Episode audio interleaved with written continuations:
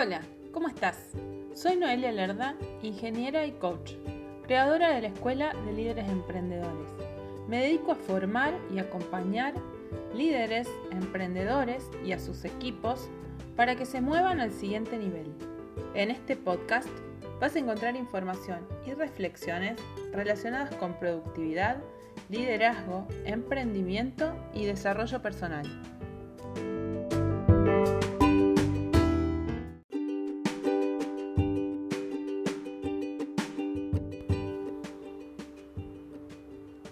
¿Cuál es tu definición de éxito? No la de la sociedad, no la de tu familia, no la de tu pareja. Esa que aparecería si supieras que nadie te va a juzgar, ni siquiera vos. ¿Qué aspectos de tu vida son importantes para vos? ¿Tenés claro cuáles son tus prioridades? ¿Cómo interactúan o se complementan los distintos aspectos de tu vida? Trabajo, familia, pareja, amigos, vida social, salud física y emocional, entorno, espiritualidad, ocio, tiempo para vos. ¿A cuál quisieras dedicarle más tiempo y energía? ¿Sentís que estás logrando, que estás logrando un equilibrio? Ojo, Equilibrio no significa que todo sea les destines el mismo tiempo y las mismas energías, sino definir cuánto pesa cada parte de la vida para vos y que a cada uno le destines en relación a su peso. En mi caso, me imagino muchas veces a mí misma como una malabarista, de esos que tienen varias pelotas en el aire al mismo tiempo y no deben dejar que se caigan. Supongamos que las pelotas representan cada uno de los aspectos importantes para vos en tu vida. No todas las pelotas son del mismo tamaño ni del mismo material y por supuesto no pesan lo mismo. Para poder mantenerlas a todas en el aire, sin que se caigan, obvio, a cada una hay que dedicarle un esfuerzo y una atención diferente del mismo modo ocurre con las distintas áreas de la vida. Cada uno de nosotros tiene distintas prioridades, distinto peso para cada una de esas cosas que son importantes. E incluso la lista de lo que es importante puede tener diferente cantidad de ítems. Por eso, nadie puede decirle a otro cómo conseguir ese equilibrio, sino que cada uno tiene que buscar el propio. Y buscar el equilibrio es un arte. No hay una fórmula matemática que me diga cómo hacerlo. No hay una forma única de conseguirlo.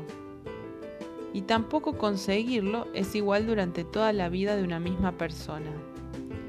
El equilibrio es dinámico, va cambiando en la medida que crecemos y se modifica nuestra vida. No podría ser el mismo en todas las circunstancias y en todas las épocas de la vida. No podrías tener las mismas prioridades en la adolescencia que durante la época universitaria, o que después si tenés hijos, o si tenés un trabajo de mucha responsabilidad y en el que viajas mucho. Todo va cambiando.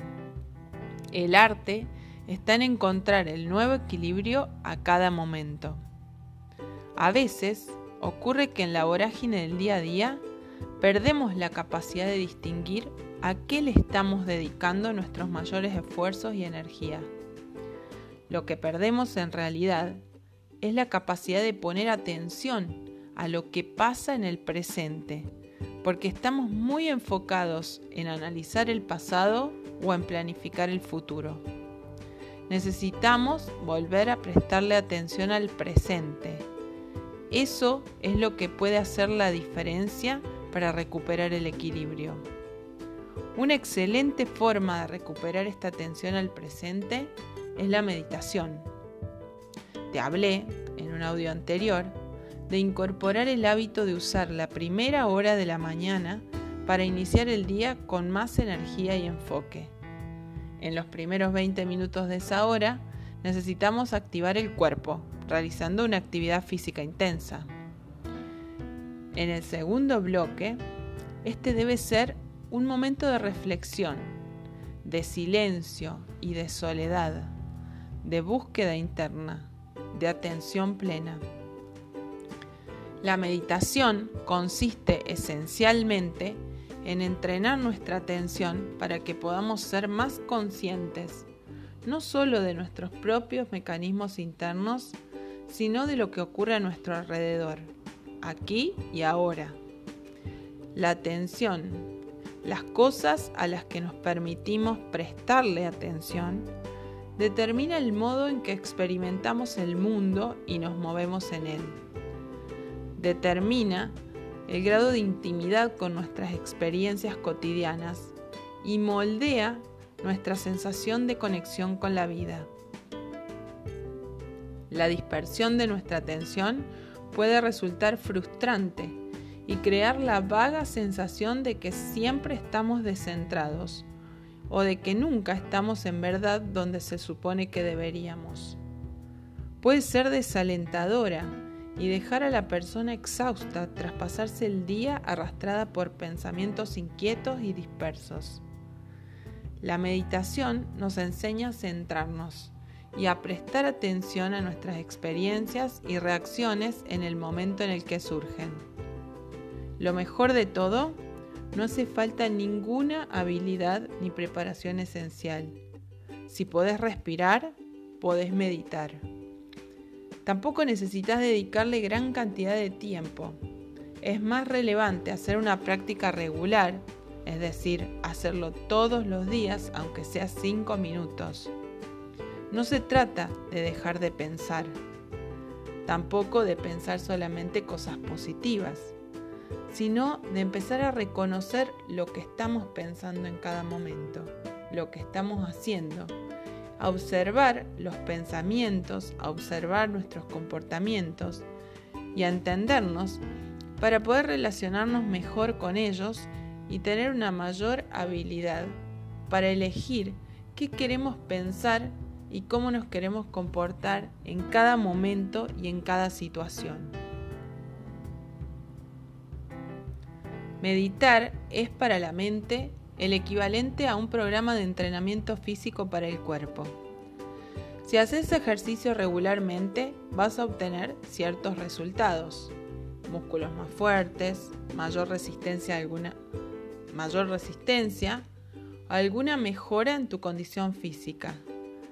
Cuando meditamos regularmente, también obtenemos ciertos resultados, como por ejemplo, mayor tranquilidad y dominio de la respuesta frente a las emociones. Mejora la concentración y también la conexión con las demás personas, porque empezamos a observar el presente y también a vivirlo y a disfrutarlo. Una vez que supera las distracciones y las reacciones condicionadas por nuestros pensamientos, vas a tener una visión más clara de los sueños más profundos de tus objetivos y tus valores. Y con eso te va a ser mucho más fácil descubrir o redescubrir qué es lo que realmente importa para vos.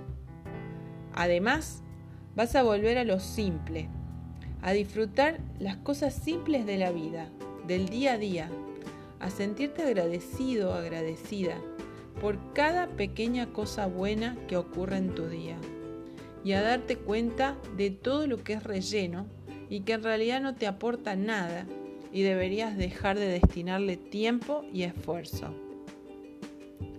Relacionado a esto, encontré un, cuento de Jorge Bucay, que me encanta sus cuentos y es un gran narrador. Y él comienza narrando así. Dice, esta es la historia de un hombre al que yo definiría como un buscador. Un buscador es alguien que busca, no necesariamente alguien que encuentra. Tampoco es alguien que necesariamente sabe qué es lo que está buscando. Es simplemente alguien para quien su vida es una búsqueda. Un día, este buscador sintió que debía ir hacia una determinada ciudad. Y como había aprendido a ser respetuoso de estas sensaciones, que venían de algún lugar dentro de sí mismo, decidió ir. Cuando iba llegando, se encontró en una colina que le atrajo y fue hacia ella. Descubrió que, en una de las piedras, que en realidad era una tumba, estaba escrito el nombre de una persona y un texto que decía, vivió ocho años, seis meses, dos semanas y tres días. Empezó a ver el resto de las lápidas. En todas parecía haber tumbas de niños. Se sintió desolado. En eso apareció el cuidador del cementerio y le preguntó qué pasaba. El hombre le contó que no era lo que él estaba pensando, sino que era una tradición del pueblo. Al cumplir 15 años, los padres le regalan a sus hijos una libreta donde anotará cada momento vivido intensamente y cuánto tiempo le duró el placer. Cuando la persona muere, suman todos esos tiempos y definen cuánto vivió la persona. Por supuesto el cuento está resumido y Jorge es un gran narrador, así que si lo quieren escuchar, búsquenlo, está en YouTube. Hace una larga descripción él de distintos momentos que las personas van anotando en su libreta y que serán después el tiempo que han vivido. Y entre ellos está conocer una persona especial, el nacimiento de un hijo, el casamiento de un amigo, el reencuentro con un hermano. En esta lista de las cosas buenas y momentos vividos que cada uno escribió en ese cuaderno, Jorge menciona hechos que, de esos que destacan, de esos que no ocurren todos los días. Así que yo decidí que le haría un cambio. Considero que escribiría cosas pequeñas porque también necesitamos disfrutarlas y también puedo considerar que estoy viva en ese momento.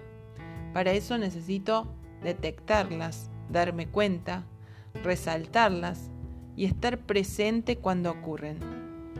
Yo escribiría en ese cuaderno también cosas de todos los días, esas pequeñas situaciones que me hacen feliz siempre y cuando no esté pensando en otra cosa mientras ocurren.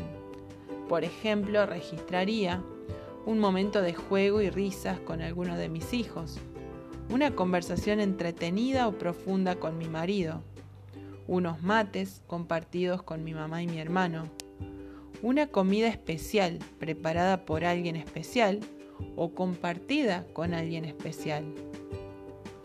Un momento de soledad en el que puedo disfrutar de mi propia compañía. Y así estaríamos todo el día, pero no quiero aburrirte. Quiero es que empieces a aplicar esto vos, que empieces a hacer tus 20 minutos de reflexión cada día, después de la actividad física, y a encontrar qué es lo que te va a dar equilibrio, a vivir el presente y a disfrutar todos esos momentos que para vos son importantes y te hacen feliz.